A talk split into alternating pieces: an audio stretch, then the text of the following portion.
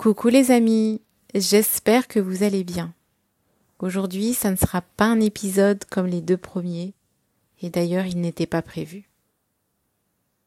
Je suis un peu dans un sad mood car j'ai pris la décision d'arrêter une relation dans mon cercle très très intime, car néfaste pour mon équilibre et mon bien-être. C'est assez paradoxal car je me sens à la fois apaisée et triste, et ça a fait remonter tous les traumas que j'ai pu connaître, surtout un qui est ma plus grande faiblesse et à la fois ma plus grande force. Je parle ici de mon père.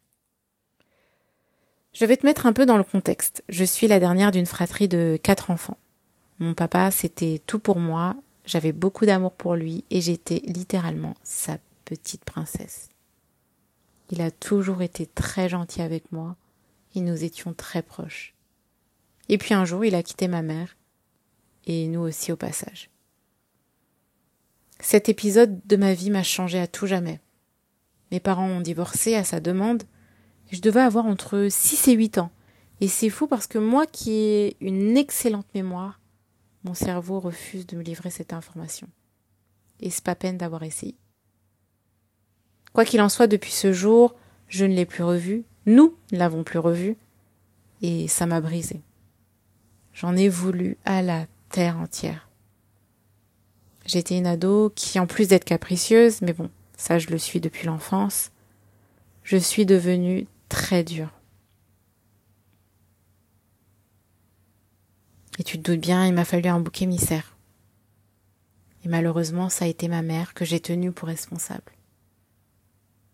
Alors que c'est une femme pleine de douceur, pleine d'amour, une guerrière qui a élevé ses quatre enfants comme une reine. Je lui dois tout. Nous n'avons manqué de rien. Je pouvais aller à mes cours de natation, de danse classique, de moderne jazz, de flûte. J'avais toujours de quoi m'alimenter chaque jour que Dieu fasse, des vêtements impeccables. Elle a d'ailleurs toujours reçu des compliments concernant mes frères et sœurs et moi, comme quoi nous étions très très bien éduqués, gentils et agréables.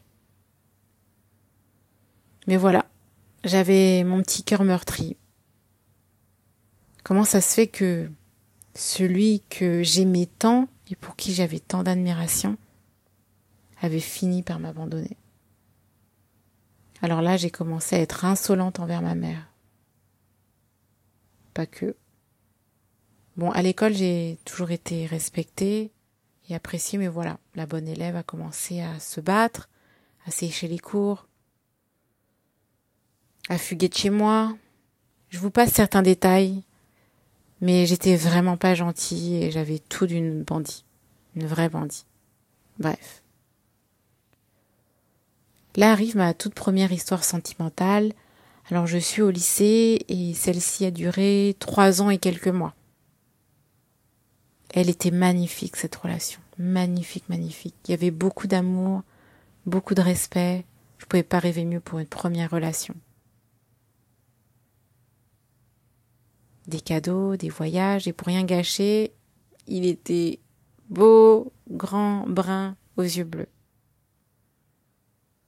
Comme j'étais amoureuse de ses nombreuses qualités, j'étais heureuse et je me suis dit ah ouais, voilà, lui m'a pas abandonné, il est là pour moi et pour tout mon être. Mais bon, tu connais, la rupture elle arrive et elle est bien douloureuse. Surtout avec un schéma comme le mien, tu te doutes bien que j'étais en dépendance affective. Il m'aura fallu donc deux ans pour m'en remettre vraiment.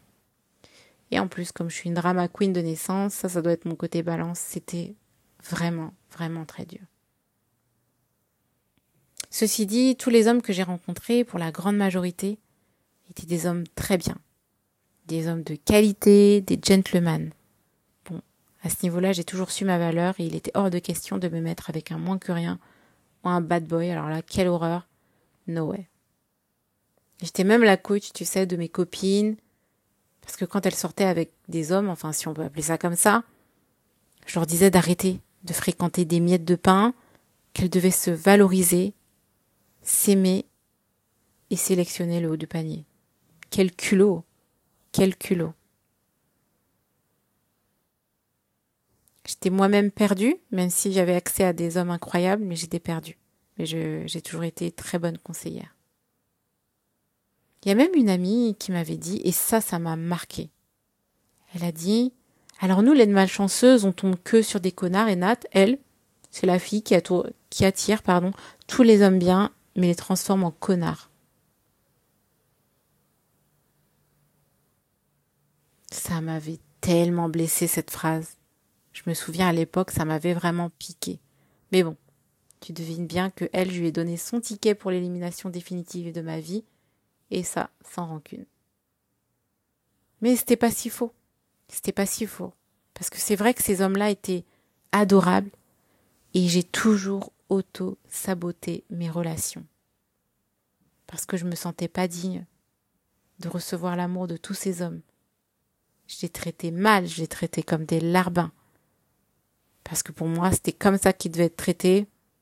Bon, on va pas se mentir, ils aiment bien ça aussi, de toute façon. Mais vraiment, je me sentais pas méritante de cet amour.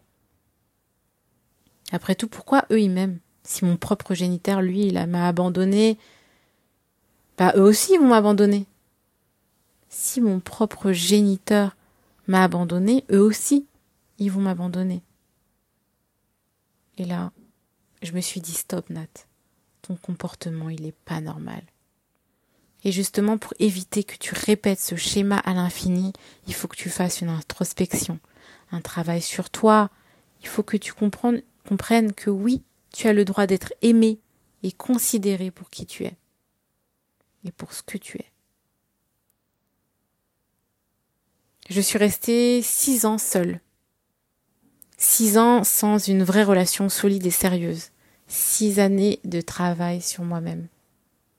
À entreprendre une thérapie, à m'adonner à l'écriture, à intégrer un groupe de paroles anonymes sur Facebook. Qu'est-ce que ça a été dur. Mais qu'est-ce que ça a été dur. Mais ça en valait vraiment la peine. Au passage, j'ai épuré mon cercle amical. Et je crois que ça a été même plus dur et que ça m'avait achevé plus que mes relations amoureuses d'ailleurs. Je suis une femme très loyale en amitié et ça a une très grande place dans ma vie. Si je peux vous dire quelque chose, les gars, c'est vraiment investissez en vous. Si tu ne te sens pas bien, trouve un confident. Entreprends une thérapie. Mais franchement, vide-toi de toutes ces mauvaises pensées. Toi aussi, tu mérites le bonheur, tu mérites la reconnaissance, l'amour pur et sincère, réellement. Alors, je vais pas te mentir, le chemin, il est long, il est très long. C'est un travail au quotidien. Mais tu en ressors tellement grandi, avec de l'assurance, de la confiance et de l'apaisement. Et tu te pardonnes tu te pardonnes pour tout parce que t'as pas été tendre en fait envers toi-même. J'ai lu beaucoup de livres qui m'ont aidé à surmonter tout ça aussi. Et d'ailleurs, je te les mettrai tous en description. Aujourd'hui, je vais mieux grâce à Dieu et je sais que je mérite tout, tout, tout, absolument tout. D'être aimé, respecté, écouté. Et cerise sur le gâteau, je n'ai plus peur de l'abandon. Car je me suis choisi, je suis ma priorité. Et je te dis ça parce que j'ai réellement compris le sens de ces mots. C'est pas des phrases que j'ai répétées bêtement. J'ai compris le sens de ces phrases. Voilà.